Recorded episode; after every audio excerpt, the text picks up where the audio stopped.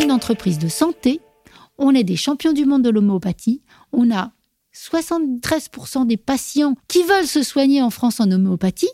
On n'allait pas leur dire, les amis, on laisse tomber.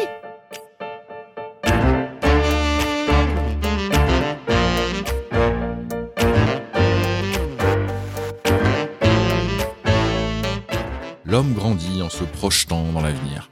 Pourtant, celui-ci n'a jamais été aussi imprévisible et plus contraint.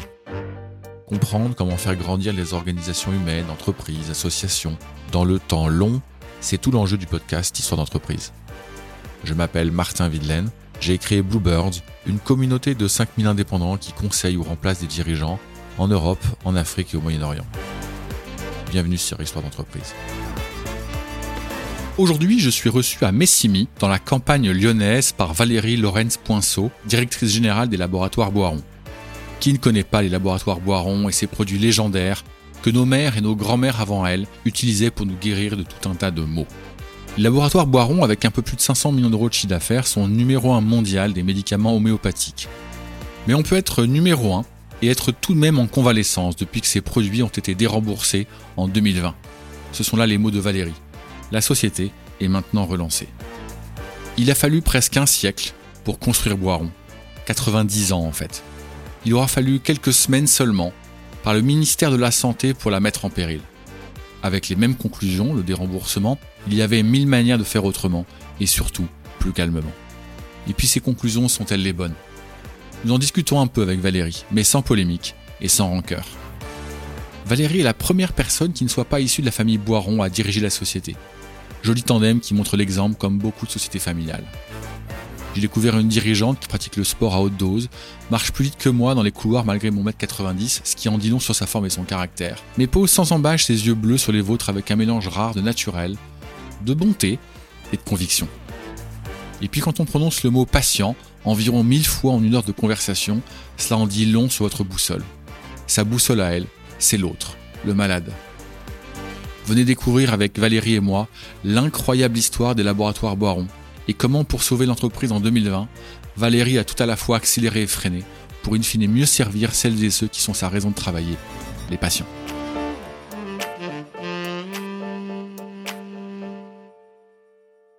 Bonjour Valérie. Bonjour Martin. Enchanté. Également. Alors je suis aujourd'hui à Messimy, Dites-nous où c'est Messimy, parce que la moitié des auditeurs qui nous écoutent, et je dis la moitié, je suis sympa, ne connaissent pas Messimy. Donc c'est en France. c'est dans la région Auvergne-Rhône-Alpes et c'est situé proche de la ville de Lyon. Hein. c'est à 20 km de la place Bellecour euh, de Lyon. Donc c'est dans l'ouest lyonnais. Nous sommes sur un site de 32 hectares à la campagne, mais où il fait bon euh, vivre, mais aussi bon travailler et bon fabriquer de l'homéopathie. On est ici euh, chez le laboratoire Boiron, pour ceux qui ne l'ont pas compris, qui est une histoire absolument magnifique. Ce podcast, il, s'intéresse aux histoires longues des entreprises. Le moins qu'on puisse dire, c'est que Boiron, c'est une histoire longue qui a débuté euh, au début du siècle dernier. Donc, vous allez nous raconter un petit peu ça et via votre, via votre prisme. On va parler de l'histoire de Boiron. Comment c'est né? Quelles ont été les grandes étapes? Euh, Où est-ce que vous en êtes? On, va aussi parler un petit peu des grands succès et puis des quelques choses trappes que vous avez euh, dû subir et même certaines récemment. Mm-hmm. Et puis, bien sûr, on va parler de l'avenir. Est-ce que vous pouvez dire quelques mots sur vous, Valérie? Donc moi j'ai 54 ans, j'ai trois enfants. Je me définis plutôt comme quelqu'un de passionné.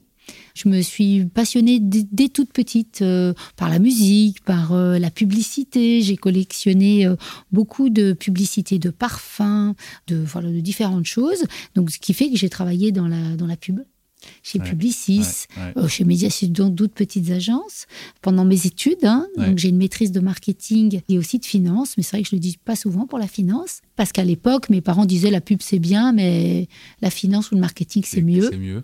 Donc fais déjà ça, puis après tu feras peut-être de la pub. Et en fait, j'ai démarré chez Publicis. Et puis ensuite, j'ai été embauchée par un de mes clients qui s'appelait euh, le laboratoire Fournier, donc j'ai travaillé dans l'industrie pharmaceutique, on va dire classique, chez Fournier, chez Urgo.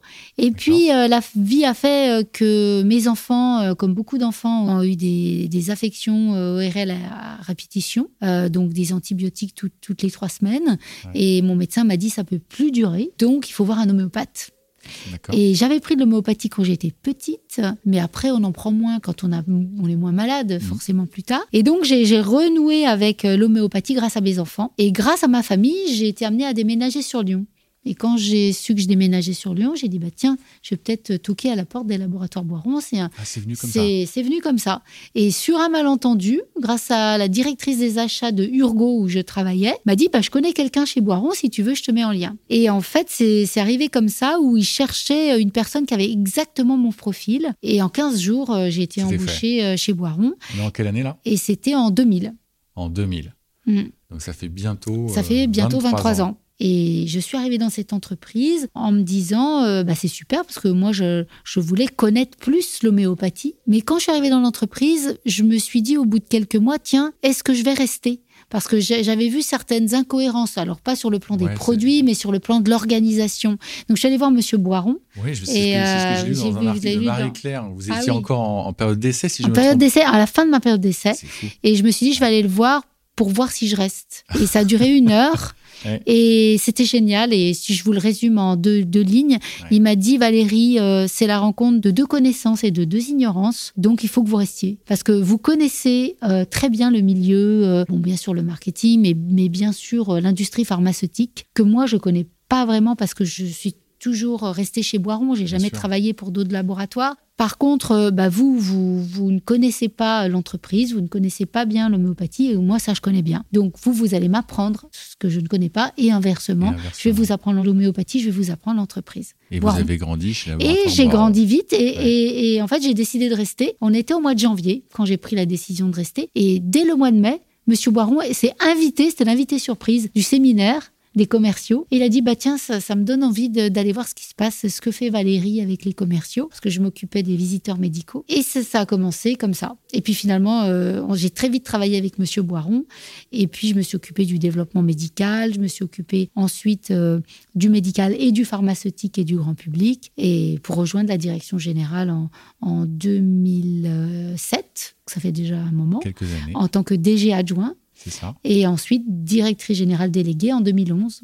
Et directrice générale en 2019. Générale en 2019. 2019. Bah 2018, c'était l'annonce. D'accord. Christian Baron annonçait qu'il prenait sa retraite. Et 2019, c'était effectif. D'accord. Et puis c'est là que la ministre vous a fait un cadeau de bienvenue. Oui, un cadeau de bienvenue. on va y revenir. Alors, vous n'êtes pas seulement euh, directrice générale des laboratoires Boiron, vous avez d'autres casquettes. Effectivement, parce que comme je vous disais, j'aime bien me passionner pour des choses ou des causes. Et hum, dans ma carrière chez Boiron, j'ai été amenée à prendre la parole euh, auprès d'associations de femmes qui avaient envie d'entendre une femme qui, avait réussi à comme on dit euh, maintenant de manière courante, pousser le plafond de verre, hein, enfin voilà, et avoir un poste à responsabilité. Mmh. Et ça m'a donné envie bah, d'écrire un livre donc je suis auteur également. Et ça m'a donné aussi envie de créer, euh, d'être à la tête d'une association de femmes qui s'appelle IWF, International Women's Forum, donc une association de, internationale de 7000 femmes. Et donc je suis la présidente encore pour quelques semaines de IWF euh, Auvergne-Rhône-Alpes. Voilà, donc ça c'est quelque chose qui me tient à cœur d'aider les femmes. En fait j'aime bien aider. Je, je, considère que j'ai beaucoup reçu, je, je suis gâtée quelque part. J'ai la chance d'avoir euh, une belle famille, un beau poste, un patron qui m'a beaucoup accompagné, des patrons qui m'ont beaucoup accompagné. Donc moi, j'aime bien aussi euh, aider les autres. Donc aider les femmes, ça me comble hein, de, pouvoir aider d'autres femmes, des jeunes aussi, des jeunes femmes. Donner enrichi. Donner, voilà, tout à fait, donner enrichi.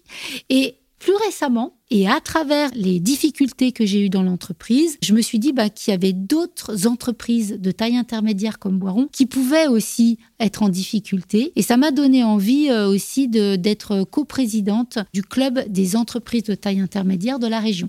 Donc je suis coprésidente et ça c'est très bien parce que ça allie aussi l'histoire de la parité puisque j'ai demandé à avoir une coprésidence avec un homme donc Jean-Mathieu Bizot et moi, on co-préside le club des ETI de la région Auvergne-Rhône-Alpes. Et ça permet, là aussi, d'aider les entreprises à porter des sujets au niveau euh, du gouvernement. Donc il y a le sujet des taxes à la production, le sujet de la transmission. Il y avait des sujets l'année dernière de l'énergie. Il y a des sujets de cybersécurité. Enfin, il y a des sujets transverses aux ETI qu'il faut traiter. Et donc le fait d'être euh, ensemble, on est une cinquantaine aujourd'hui, on vise d'être 100 à la fin de l'année, bah, ça permet de se serrer les coudes et de s'entraider. Voilà. Et puis, il y a, des, sujets ne manquent pas hein, pour aider nos ETI. Il faut savoir qu'en Allemagne, les ETI sont beaucoup plus accompagnés qu'en France.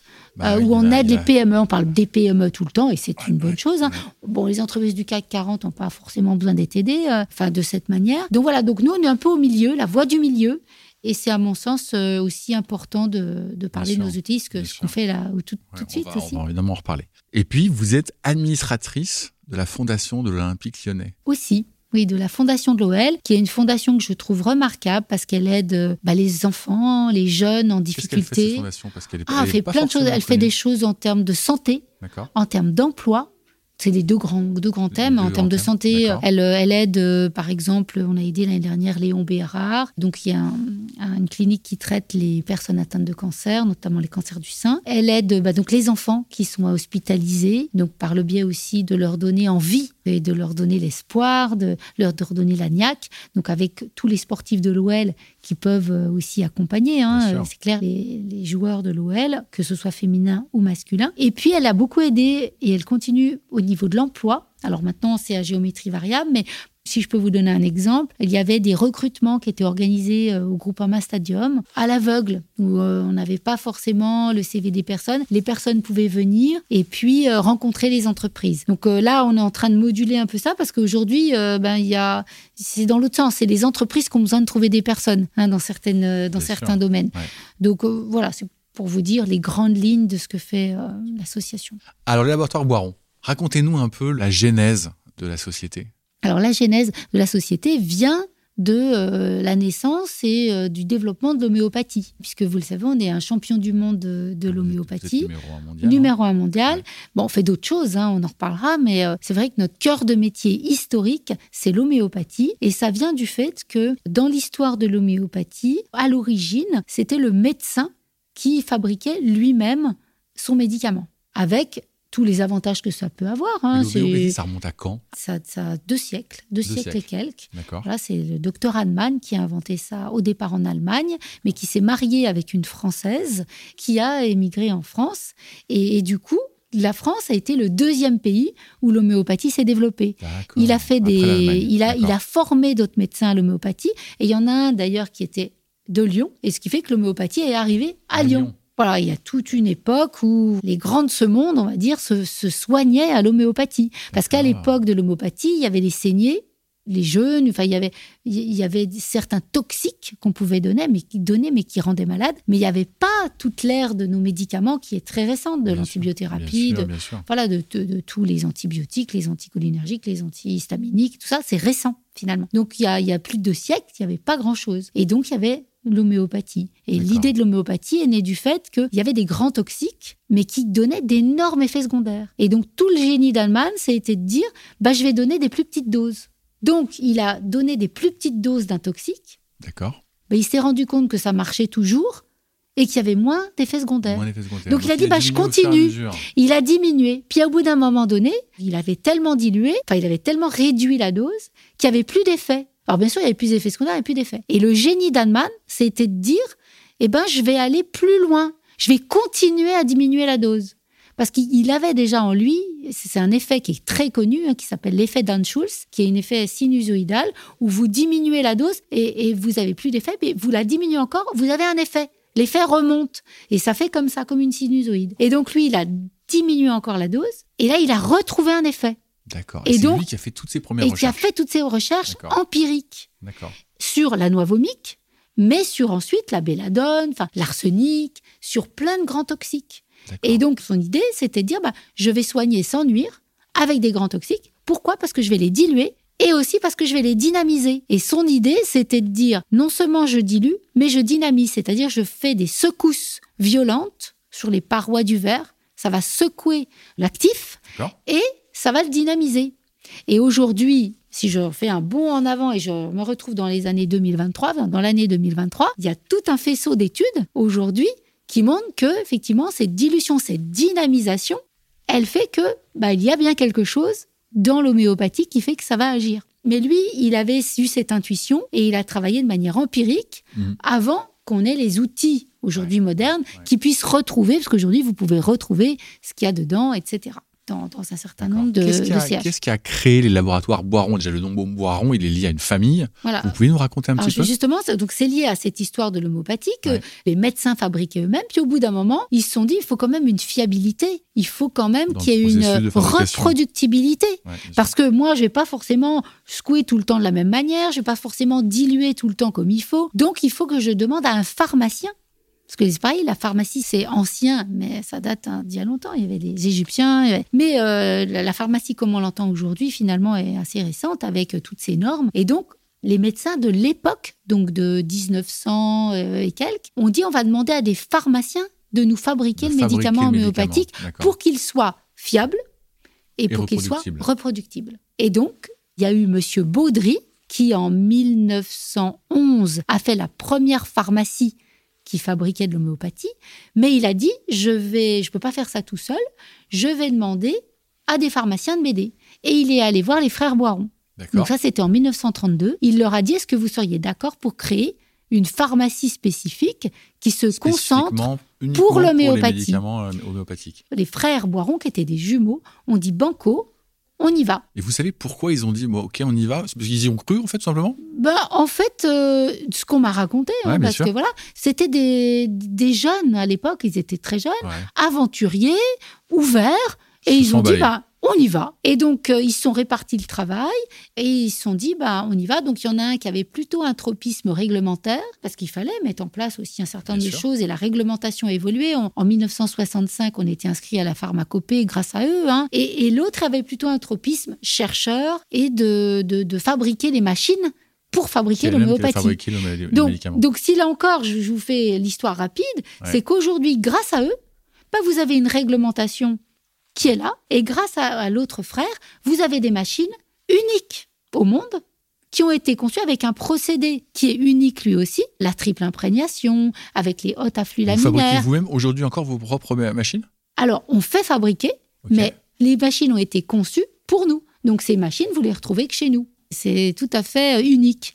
Et, et ça permet d'avoir cette fameuse fiabilité, cette fameuse reproductibilité. Et c'est très important parce que, bon, on a des normes BPF, mais elles sont calées avec les exigences de la pharmacopée. Puisque notre médicament est inscrit à la pharmacopée. C'est quoi la pharmacopée? Ça permet de décrire comment il faut fabriquer ce médicament, puisque c'est un médicament. Donc, il faut répondre à un certain nombre de critères. Et toutes les agences du monde sont amenées à venir visiter nos installations et mettre le, tampon, qu'il faut. Euh, par exemple, la, la, Food and Drug Administration aux États-Unis, l'agence russe. Hein, bon, voilà, c'était à l'époque, euh, venait, mais je crois que même euh, il y a trois ans, on était inspecté par, par l'agence russe, il y a deux ans même, par les agences même du Kazakhstan, par l'agence italienne, enfin voilà, toutes les agences peuvent venir inspecter notre usine pour vérifier qu'on fabrique conformément Donc, aux pharmacopées. on se lance, ça marche?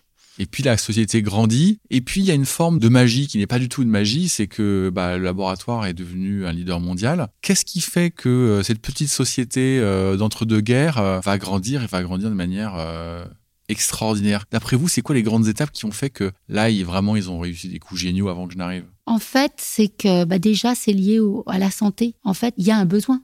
Il y a un besoin de santé, il y a un besoin de se soigner. Donc, il y a besoin de ce médicament. Et donc, ça s'est su que ce médicament, il avait un effet euh, euh, sur, je sais pas, les troubles du sommeil, mmh, euh, mmh. sur les infections des voies aériennes supérieures, voilà, sur la grippe, sur, enfin voilà, sur beaucoup de choses, les poussées dentaires. Enfin, je peux vous citer beaucoup de problématiques où, dans la mesure où votre corps, il a capacité faut que ça soit réactionnel. Si, si, votre corps il a la capacité à réagir, bah, l'homéopathie va aider votre corps à vous prendre en main et à réagir. Hein. Euh, il y a ce que l'homéopathie peut faire, il y a ce que l'homéopathie ne peut pas, faire. On a toujours été très, très honnête, on a un laboratoire éthique, responsable et qui sait quand l'homéopathie agit et quand l'homéopathie ne, va pas agir et quand il faut donner la main. Quand je préparais cet entretien, je suis tombé sur un des chiffres que vous communiquez sur votre site, moi qui m'a vraiment euh, frappé. Et vous, vous écrivez quand je dis vous, hein, c'est la société, 60% des Français atteints de cancer complètent leur traitement avec des médicaments homéopathiques. Ça m'a paru énorme. Absolument. En fait, quand vous avez un... C'est pour ça que je, ramène l'histoire de l'homéopathie à l'histoire de la santé. parce que quand vous avez un, problème, alors prenons le cas de... On vous diagnostique un cancer, et eh ben vous allez avoir envie de tout mettre en œuvre pour pouvoir vous soigner. la plupart des gens, c'est ça parce qu'on sait que c'est à risque, un cancer, même s'il y a beaucoup de cancers qui sont, qui sont bien traités aujourd'hui. Donc vous allez prendre conseil auprès d'un chirurgien, parce que vous allez peut-être vous faire opérer, tant mieux, il y a la chirurgie. Vous allez prendre conseil auprès euh, d'un oncologue qui va vous dire qu'il faut de la radiothérapie. Donc vous allez avoir peut-être de la chimiothérapie et de la radiothérapie. Tant mieux, ça va vous aider. Mais aussi, vous allez avoir des problématiques de fatigue, des problématiques d'effets secondaires, des mucites dans la bouche. Vous allez avoir, euh, voilà, tout un certain nombre de choses qui vont faire que vous n'allez pas être bien. Vous allez avoir des effets secondaires mmh. de la chimio parfois, mmh. parce que ça va vous avoir envie de vomir, etc.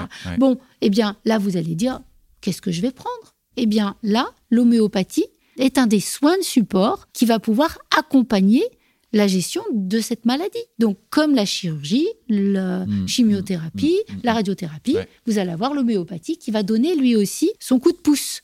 Et tant mieux, parce que un patient qui sait qu'il va avoir le parcours du combattant, qui va devoir faire tout ça, eh bien, il faut qu'il soit en forme pour gérer son cancer. Donc, si grâce à l'homéopathie, et c'est le cas des patients qui l'utilisent, bah, il est moins fatigué, il a moins d'effets secondaires. Vous voyez où je veux en venir Il va aller au bout de sa chimio. Et donc, du coup, s'il va au bout de sa chimio, bah, il, a plus de chance au bout de sa radiothérapie parce qu'il aura moins de brûlures, etc.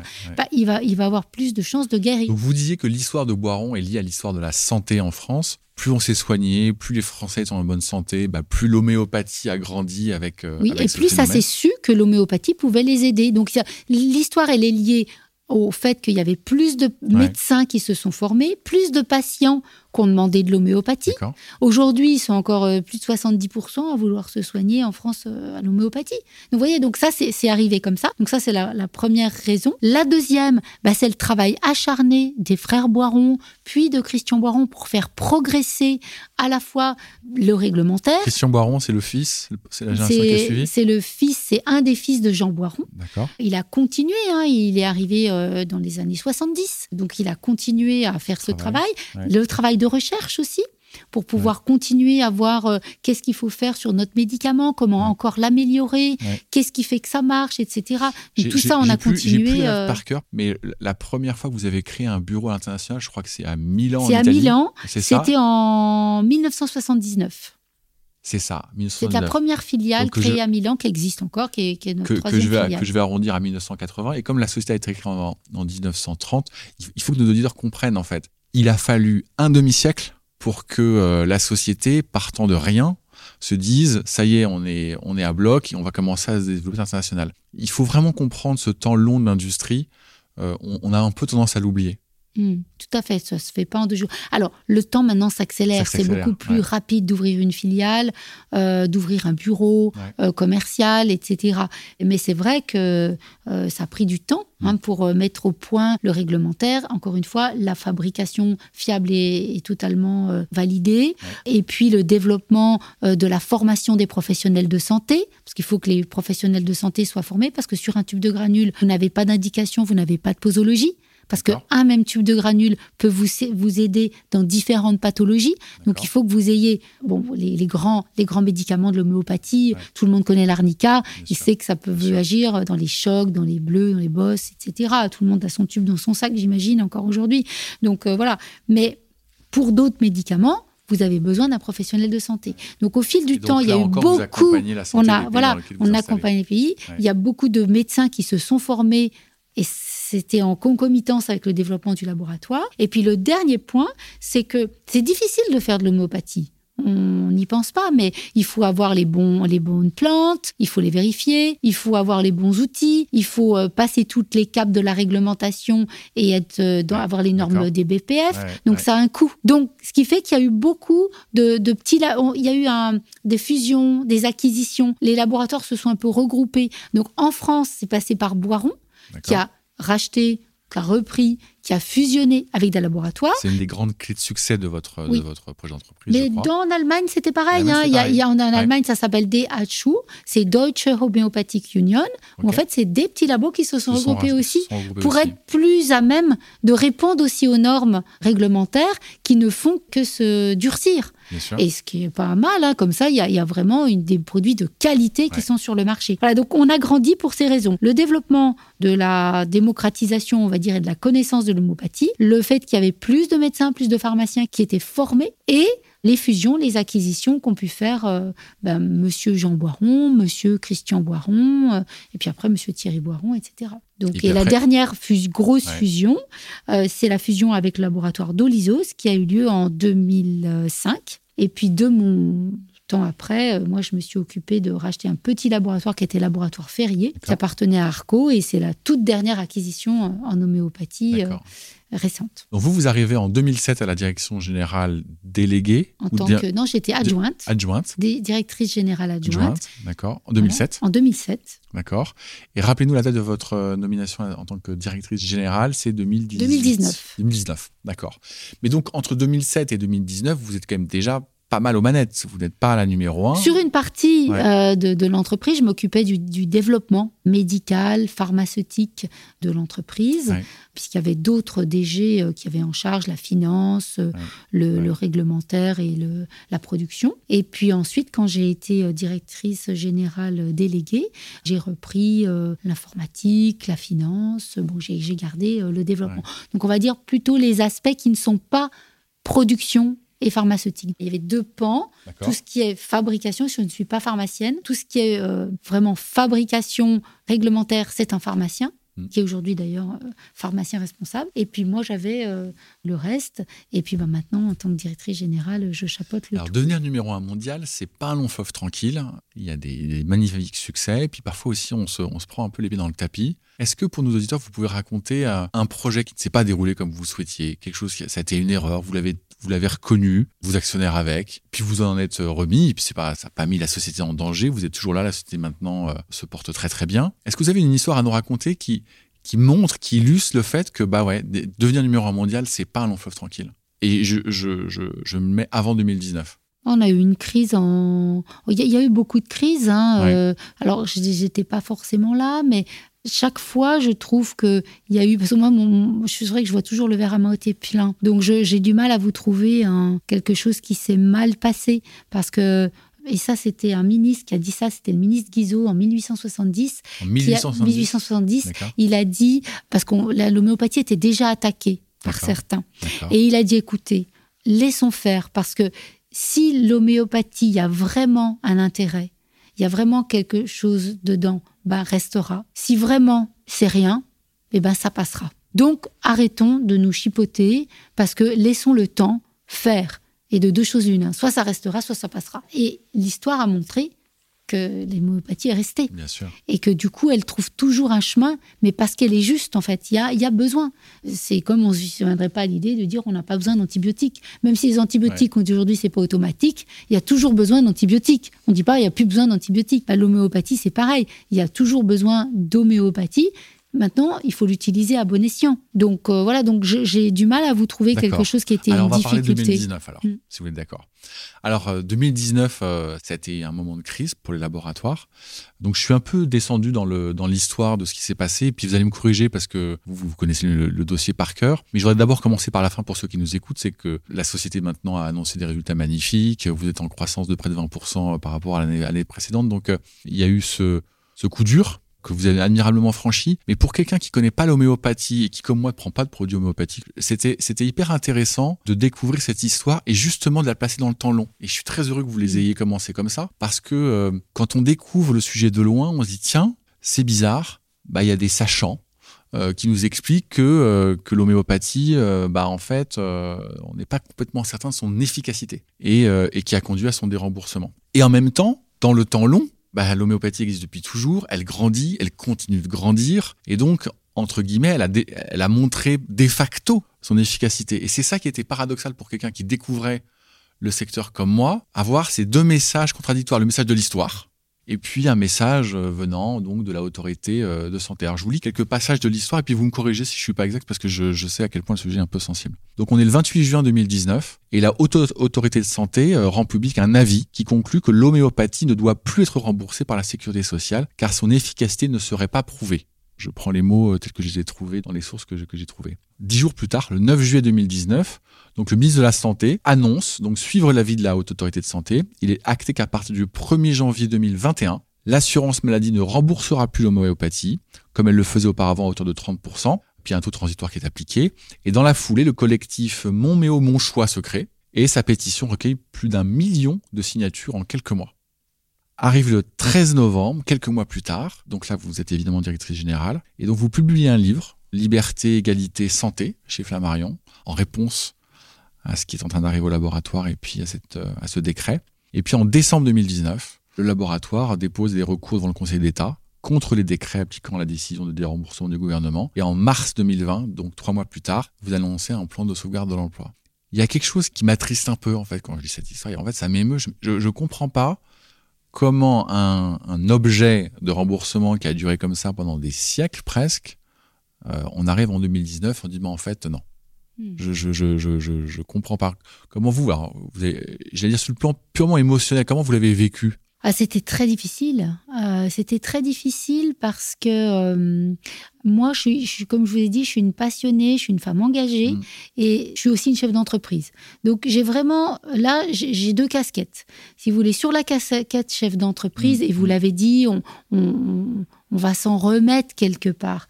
Euh, et, on n'est pas encore remis. Hein. Mm. Euh, ok, on a, on a retrouvé une dynamique, mais on n'a pas retrouvé les, chiffres d'affaires, la rentabilité d'avant. Donc on est encore, on est en convalescence hein, sur le plan chef d'entreprise et mm. entreprise. Maintenant, moi, où je suis pas remise, c'est parce que je suis là pour la santé, moi. Je, je, suis, je suis dans cette entreprise parce que je considère qu'elle contribue à une médecine humaine, responsable, durable, on soigne avec respect et les patients ont besoin de nous. Encore aujourd'hui, je reçois des courriers, quasiment toutes les semaines, si ce n'est pas tous les jours, qui me demandent à remonter au créneau pour le remboursement de l'homéopathie. Hmm. Il y a des Français qui n'ont pas compris. Hmm. Pourquoi une personne, parce que je ne veux pas stigmatiser la personne, mais euh, je veux dire, il y a une personne qui a décidé un jour que l'homéopathie devait être déremboursée, alors qu'elle a été remboursée depuis 1946. C'était médicaments sous cachet, elle a été remboursée. Que comme vous dites, euh, dans l'histoire, elle a montré qu'elle fonctionnait. Parce hmm. que c'est vrai que vous êtes une personne qui l'utilisait. Si vous vous rendez compte qu'elle ne marche pas, vous allez arrêter de l'utiliser. Hein? Voilà, vous n'êtes pas quand même, on n'est pas idiot quand on est patient. On a besoin de résultats. Hmm. Hein? Donc on n'a pas juste besoin de, de, prendre euh, un produit pour se faire plaisir. Ça montre que euh, voilà, vous pouvez avoir à un moment donné une personne qui va changer un système. Donc on apprend à titre personnel euh, que c'est comme ça, mais c'est navrant pour les patients. Encore une fois, parce que les patients, alors que l'homéopathie ne coûtait rien à l'assurance maladie, hein, c'était moins de 1% des dépenses, que euh, les patients, et c'est pour ça qu'ils ont été aussi nombreux à signer une pétition avec mon homéopochois en quatre mois, on a eu plus que pour l'aéroport de Paris, hein. parce qu'en fait les patients disent, pour nous, ça marche. Pour nous, ça marche. Et, les études, en plus de ça, pour vous dire, c'est vrai qu'on était émotionnellement en colère en tant que laboratoire et, vraiment meurtri parce que d'une part, on a des études donc, il faut arrêter de dire qu'il n'y a pas d'études en homéopathie. Il y a des études en homéopathie. On a même fait une contre-expertise depuis de ce qu'avait fait la Haute Autorité de santé, sur une de nos études d'ampleur, qui est une étude assez incroyable, euh, qui n'a qui pas d'équivalent d'ailleurs en médecine générale et en, études de vie réelle. Hein. voilà. Et si vous voulez, on arrive à un moment où, pour vous expliquer, et ça c'est intéressant dans l'histoire de la médecine, c'est qu'il y a un type d'étude evidence-based medicine avec des, études cliniques qui ne sont pas adaptées à l'homéopathie. Comme je vous disais, sur un tube de granule, il n'y a pas d'indication, il n'y a pas de posologie. Donc il faut mettre en place un autre type d'étude. Cet autre type d'étude, on l'a faite. On l'a mis en place un autre type d'étude. Sauf qu'elle n'a pas été entendue dans les critères qui, tombent comme un coup près actuellement de la Haute Autorité de Santé. Donc ça, il faut que ça change. Et d'ailleurs, ça change. Parce qu'aujourd'hui, les critères et le type d'étude qui est regardé par la haute autorité de santé évolue. Donc, vous voyez, ça va dans le bon sens. Ce qui, me, surprend aussi dans cette affaire, bon, vous l'avez dit vous-même, à la fin, il y a un coup près qui tombe, c'est une personne qui décide. Bon, dans un pays, il faut quand même que quelqu'un décide à, ou d'un moment. pas forcément dans le bon sens dans le cas présent, mais il faut quand même que quelqu'un décide. Moi, ce qui m'a le plus surpris, c'est peut-être même pas tellement la décision de la ministre, c'était l'avis de la autorité de santé. Parce que ce sont des scientifiques. Là, on est dans la science, on n'est pas dans le, dans le, dans le truc euh, évanescent. Euh. Mm. En fait, quand on, euh, c'est des personnes, et excusez-moi par avance, mais qui ne connaissent pas l'homéopathie comme on la connaît et qui n'ont pas regardé, dans certains cas, les études avec le tropisme de quelqu'un qui connaît ce type d'études. voyez? Et en fait, bon, c'est comme ça. Euh, il y a eu des experts mm. de ces études qui sont montés au créneau, qui ont expliqué, même une experte internationale depuis qui est montée au créneau. Et en fait, c'est euh, à un moment donné, euh, voilà, ils n'ont pas reconnu ce, ce type d'études qu'ils reconnaissent d'ailleurs aujourd'hui dans d'autres situations. donc, c'est une question de, momentum, c'est une question de timing, mm. et puis c'est une question, euh, comme on dit vulgairement, hein, euh, quand on veut tuer son chien, on dit qu'il a la rage. Je pense qu'à un moment donné, il y avait une volonté de ne plus avoir euh, d'homéopathie remboursée dans, le périmètre, même si ça n'a pas de coût, même si les patients, les, Français le, la, la souhaitent, etc. Moi, je pose une question complètement naïve, parce qu'encore une fois, j'étais pas dans le dossier. Mais je peux pas m'empêcher de, vous poser la question est-ce qu'en fait tout ça, à la fin de la journée, c'est juste pas seulement pour euh, optimiser les coûts de la sécurité sociale et se dire allez, on va enlever, on va raboter 1% et on va, on va taper dans l'homéopathie? Pas du tout, parce que ça coûte plus cher. En fait, euh, ce qu'on a vu après, c'est que les patients, euh, en France, les Français sont très attachés au remboursement. Vous avez votre carte vitale, vous ne payez pas.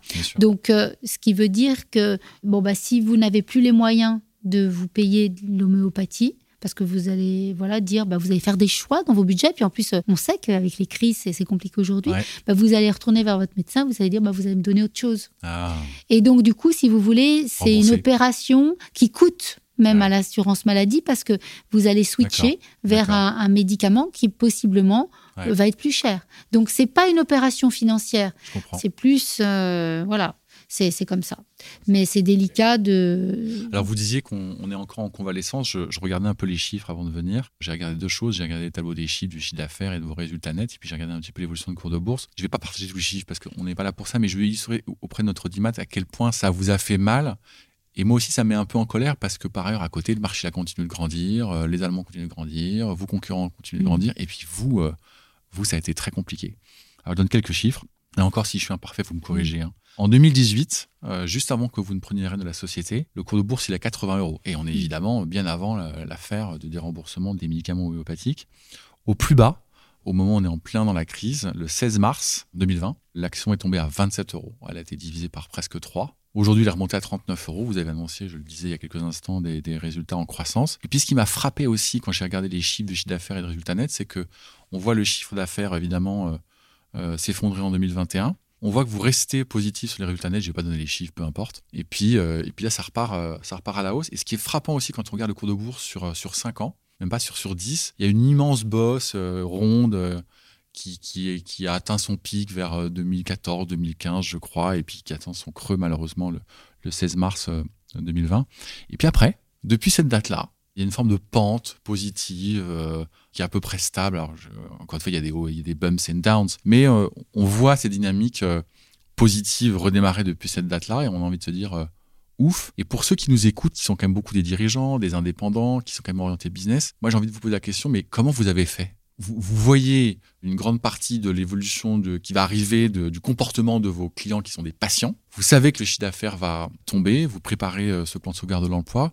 Racontez-nous un petit peu comment vous avez pensé, là en tant que femme d'affaires, comment je vais m'y prendre traverser cette crise Alors effectivement, j'ai une image euh, qui me vient à vous raconter parce que, enfin, à vous donner pour vous illustrer euh, de manière rapide ce qui se passe dans ma tête. En fait, euh, je me suis dit, dans ce contexte, il va falloir accélérer et freiner en même temps.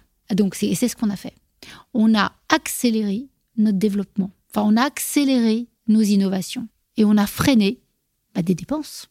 Et donc freiner des dépenses, euh, parce que sinon on allait, euh, on allait vraiment être en négatif. Donc on a freiné très vite, euh, on a fait un plan pour freiner certaines dépenses, et en même temps on a mis en place, on a travaillé très vite sur le plan de sauvegarde de l'emploi, parce qu'il y a des modèles hein, qui, qui tournent quand un médicament est déremboursé, on sait qu'il y a des baisses qui sont très importantes. Et si vous regardez nos chiffres, on a même baissé moins que ce que d'autres ont pu faire. Euh, voilà, bah, ça vous montre que les Français euh, font. Voilà, mais on a quand même bien, bien baissé. on a baissé de 40%.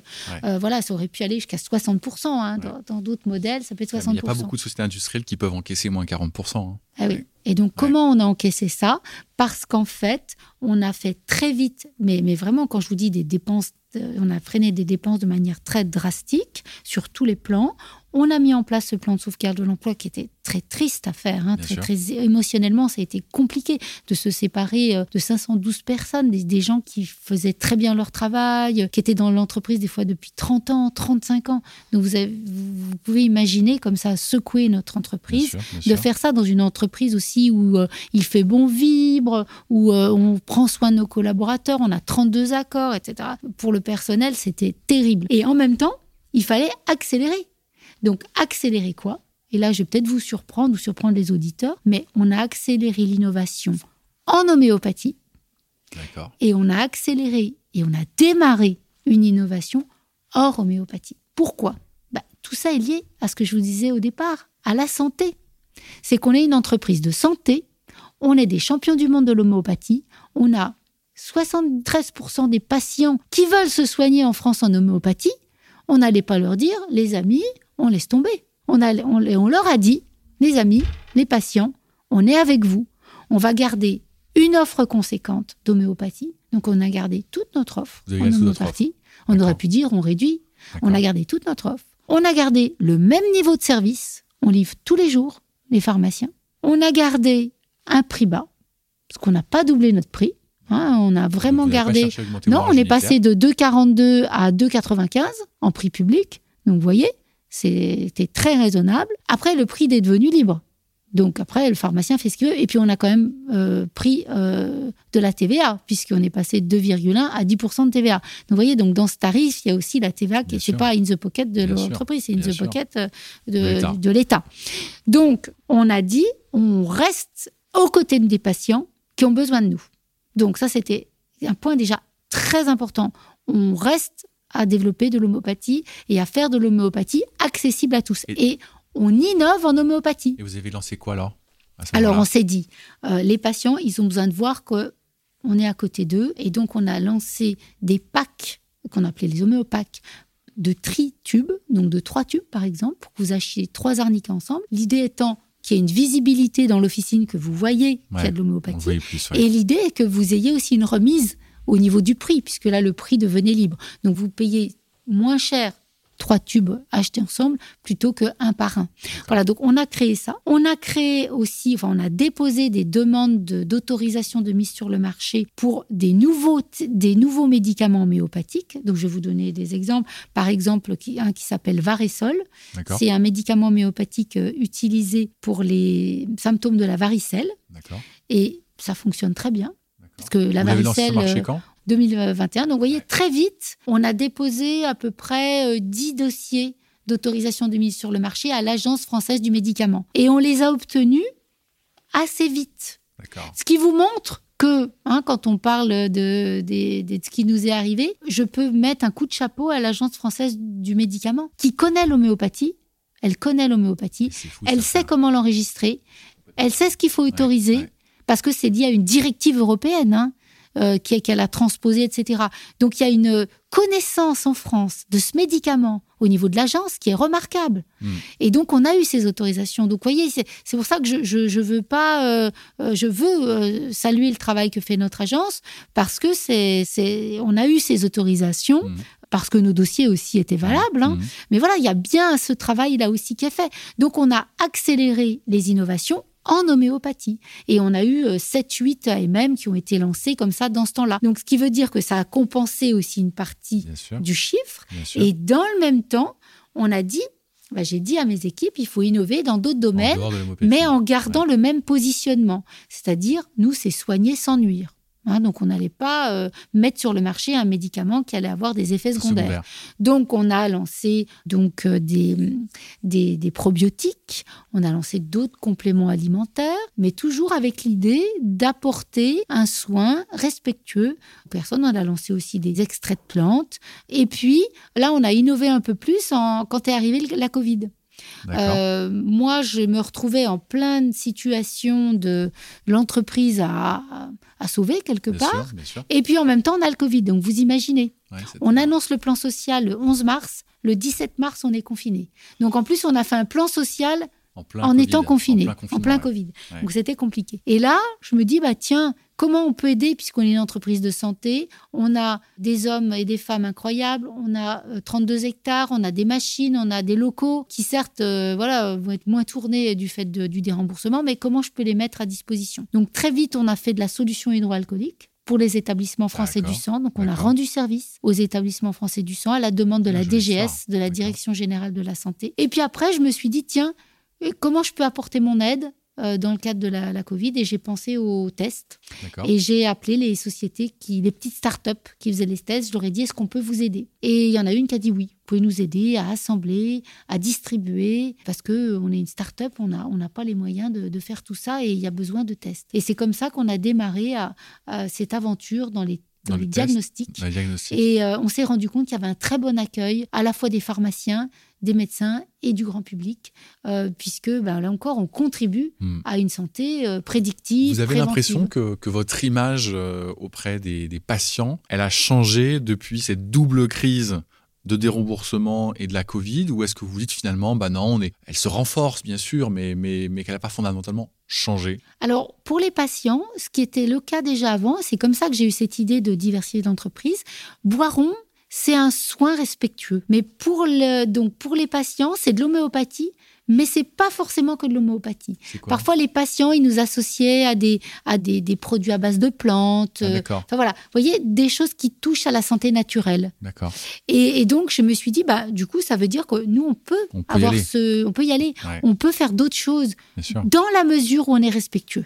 Donc voilà, donc euh, et où on est dans la prévention, dans la même dans la prédiction avec les textes, etc. Avec les tests. Donc ce qui veut dire qu'on peut, euh, comme on appelle ça en marketing, stretcher notre marque et faire oui de l'homéopathie, mais oui aussi d'autres solutions de soins tout aussi utiles, efficaces et sûres. C'est ça l'avenir des laboratoires Boiron? Je pense, oui. C'est vraiment, enfin, c'est de ma volonté de, de faire, euh, au-delà d'être un leader de l'homéopathie, d'être un leader euh, de la santé verte ou de la médecine verte, ou, enfin, voilà, d'une santé euh, respectueuse, durable, responsable.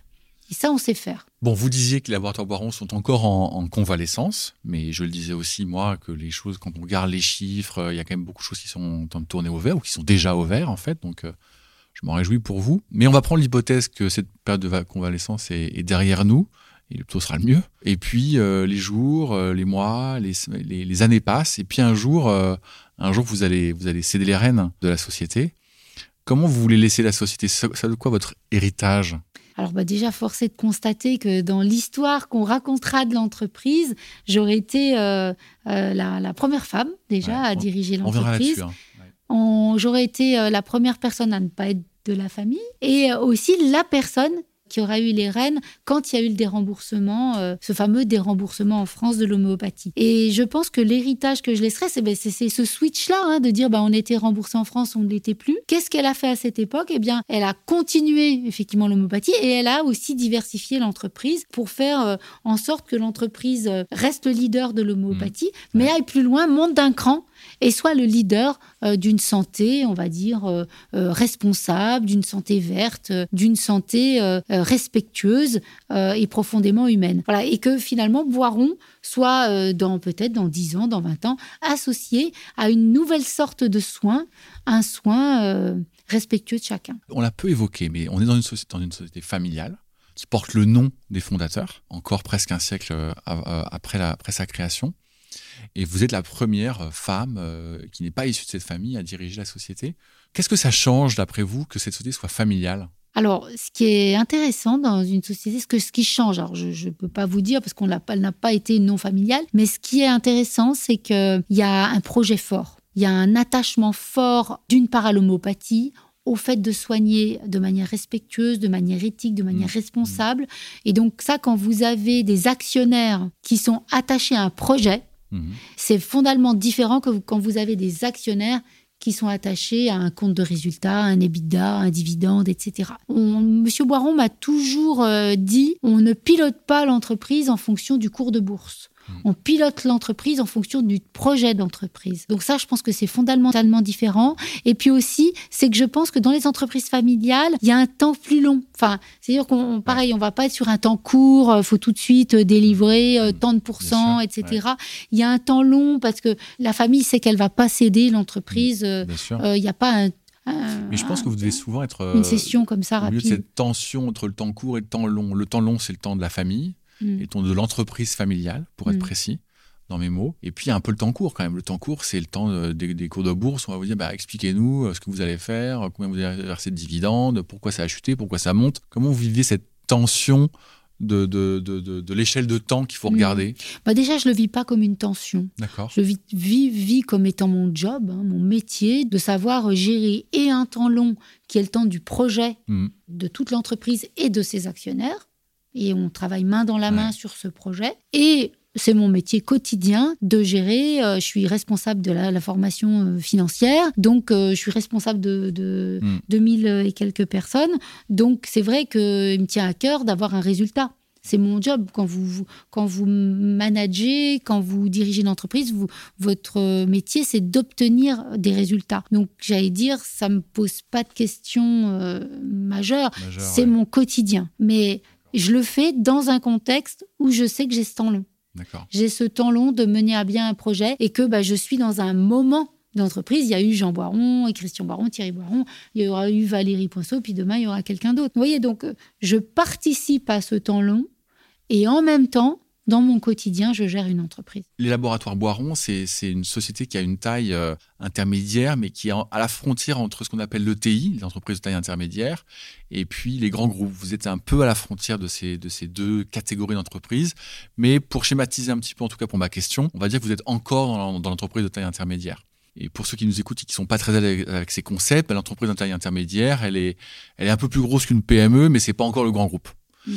Et c'est, euh, ce sont des sociétés qui, qui portent tout un écosystème économique, social dans le pays. Il y en a à peu près 5000 en France, 5500 si mes, si mes souvenirs sont, sont précis. Et euh, en Allemagne, il y en a plus de 20 000.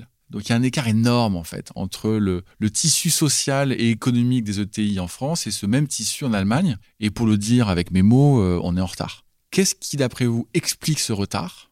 Et qu'est-ce qui fait que des entreprises comme Boiron, mais pas seulement Boiron, vont pouvoir continuer de s'épanouir, de grandir et qu'il y ait de nouvelles entreprises intermédiaires en France Alors, en fait, euh, comme, comme je l'ai dit, je suis coprésidente du, du club des ETI de la région Auvergne-Rhône-Alpes. Donc, juste pour vous dire, en région Rhône-Alpes, il y en a 702, donc c'est la deuxième région des ETI. Ça représente 109 milliards de chiffre d'affaires, 380 000 salariés.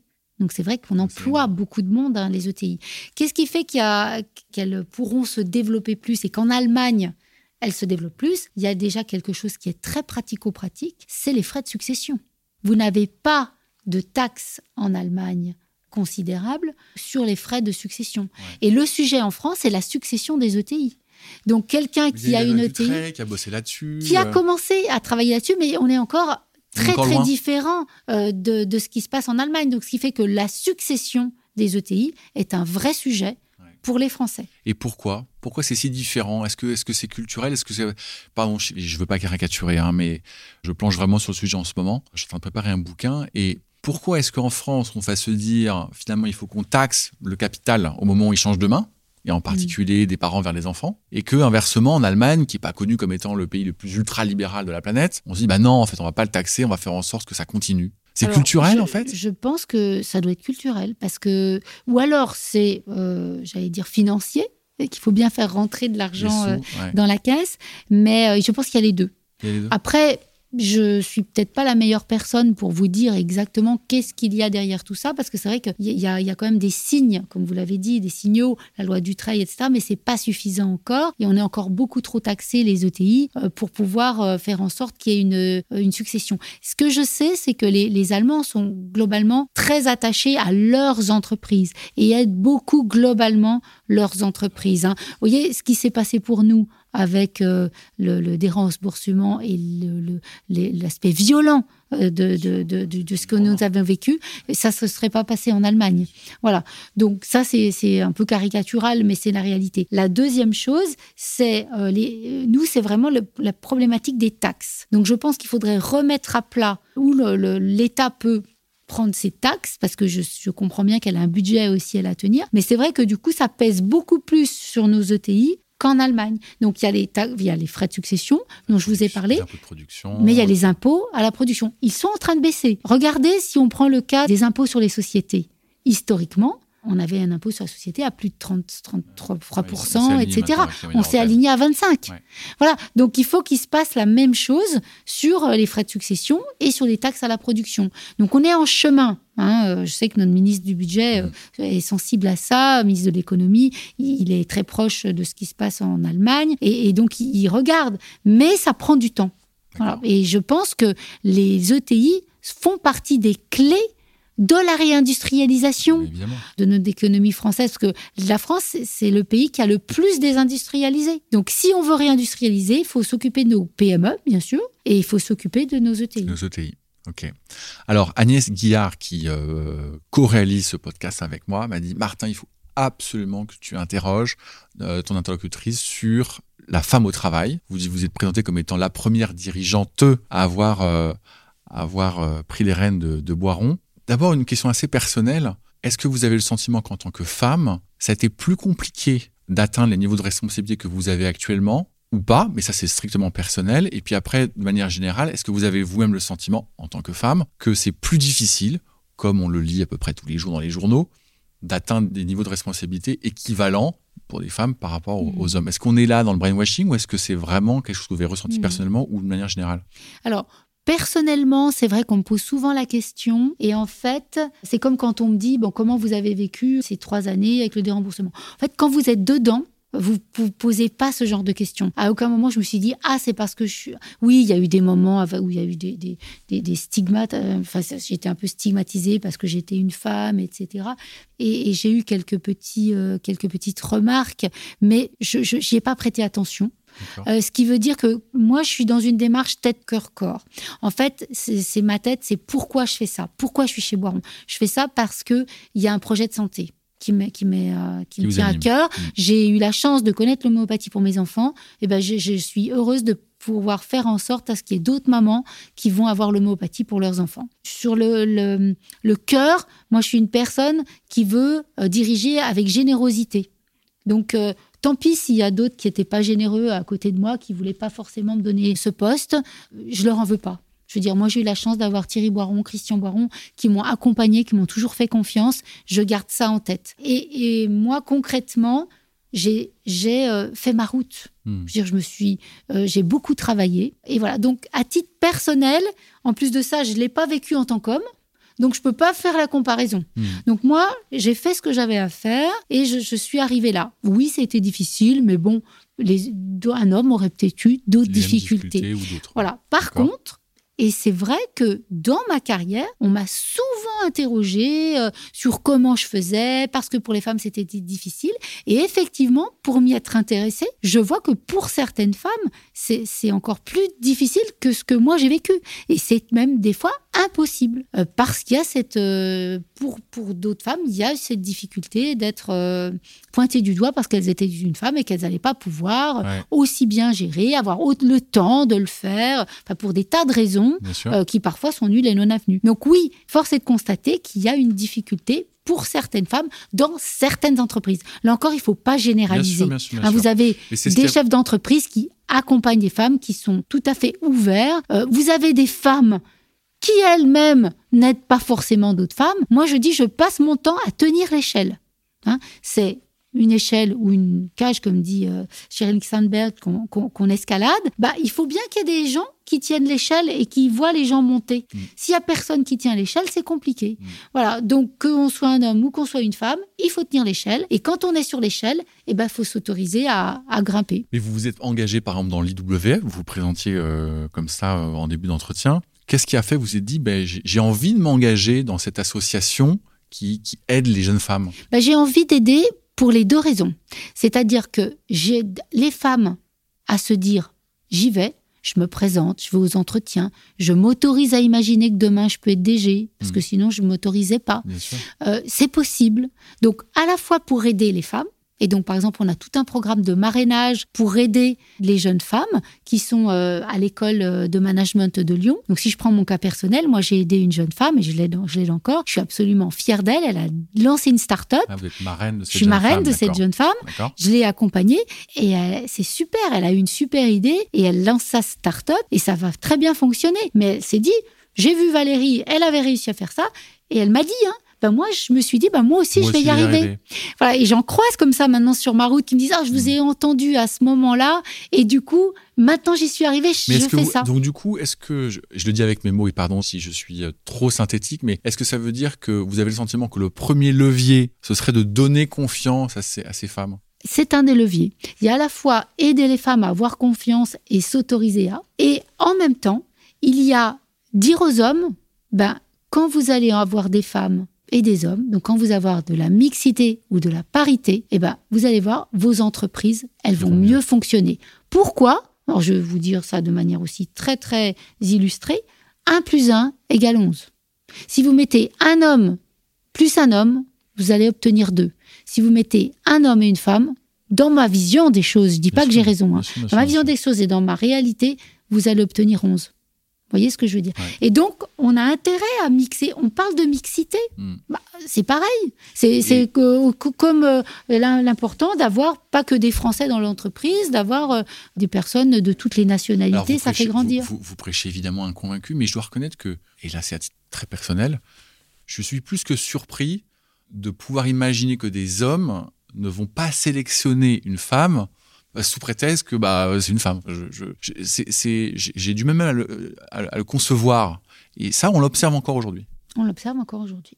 Oui. C'est stratosphérique. Bon, en tout cas, bah, je suis ravi que, que, que vous puissiez faire tout ce travail-là. On arrive au bout de, de notre entretien, euh, Valérie. Ma dernière question, c'est toujours la même. C'est euh, euh, il il y a beaucoup de gens qui nous écoutent. euh, ce sont les membres de notre communauté, c'est des indépendants, ce sont souvent des dirigeants aussi, ce sont des consultants. Et puis, il y a évidemment, euh, j'espère, votre équipe qui va vous écouter. Et puis nos auditeurs que je connais pas en fait. Hein, j'ai pas leur adresse email, j'ai pas leur prénom, j'ai pas leur nom. Qu'est-ce que vous avez envie de leur dire pour euh, pour clore cet entretien? Moi, j'ai envie de leur dire euh, bah, d'être heureux. non, j'ai envie de leur dire que, quelles que soient euh, les difficultés, il faut toujours euh, tenir compte du fait que la vie n'est pas une photo, euh, la vie c'est un film. Et dans mes marottes et dans mes slogans internes, euh, je dis souvent mauvaise chance, bonne chance. Mauvaise chance, bonne mauvaise chance, bonne chance. Pourquoi Ça veut dire Parce quoi? que ça veut dire, bah, quand il vous arrive une info où vous vous dites, ah bah zut alors, c'est une mauvaise nouvelle, il faut juste attendre.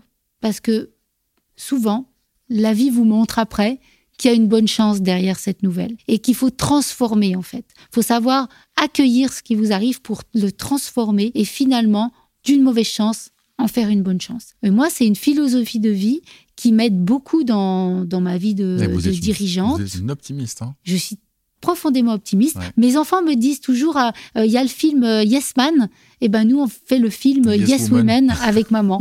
voilà, parce que je dis toujours oui. Mais je dis, mais oui, vous avez raison, oui. Faut, je dis oui à mes enfants, oui à expérimenter, oui voilà. Vous vous vous avez êtes planté là, mais c'est pas grave. Progresse de ton erreur. Il y a- tu vas apprendre quelque chose dans ton erreur. Voilà, donc bon, humblement, euh, ça serait mon mot de la fin. euh, Yes, dire woman. yes Woman. Merci Valérie. Merci à vous.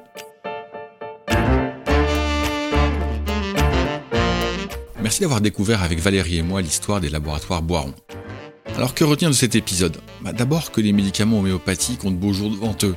Quand une patientèle rencontre son marché en France dans le reste du monde, et ce malgré les contraintes et soubresauts de la réglementation locale, tout est dit, il n'y a vraiment rien à rajouter. Les chefs d'entreprise qui nous écoutent retiendront vraisemblablement, entre autres, le travail qu'il a fallu entreprendre pour garder la société à flot lors de la crise qu'elle a traversée, au moment du déremboursement des médicaments homéopathiques. Accélérer et ralentir, j'aime bien la formule de Valérie. Ralentir dans les dépenses, accélérer dans l'innovation et le lancement de nouveaux produits et les projets de diversification. Personnellement, quand je pense à ce qu'ont subi les laboratoires et aux conséquences sociales d'une décision du ministère de la Santé, c'est pour moi une franche incompréhension. Et ce qui est pour moi une incompréhension a dû s'avérer des sentiments autrement plus sombres pour les personnes directement concernées. Il faut qu'une telle mésaventure serve à nos dirigeants politiques qui nous écoutent. On ne prend pas le risque de mettre à terre une société presque centenaire du jour au lendemain. Une société, pardon de le rappeler, ce sont avant tout des emplois et des familles qui vivent de ces emplois. Il y avait tant d'autres manières de s'y prendre. Le laboratoire Boiron est l'une de nos 5400 entreprises de taille intermédiaire française. Une ETI, c'est une société qui fait un peu plus de 50 millions d'euros de chiffre d'affaires et moins d'un milliard et demi. Il y en a 25 000 en Allemagne, c'est-à-dire 5 fois plus. Si nous voulons un jour en, compter tout autant et industrialiser de nouveau le pays, il faudra qu'entreprises et politiques poussent ensemble, dans le même sens, et longtemps, pendant des décennies même. Notez 5 étoiles le podcast sur votre plateforme d'écoute préférée, abonnez-vous et parlez-nous autour de vous s'il vous plaît. À très bientôt.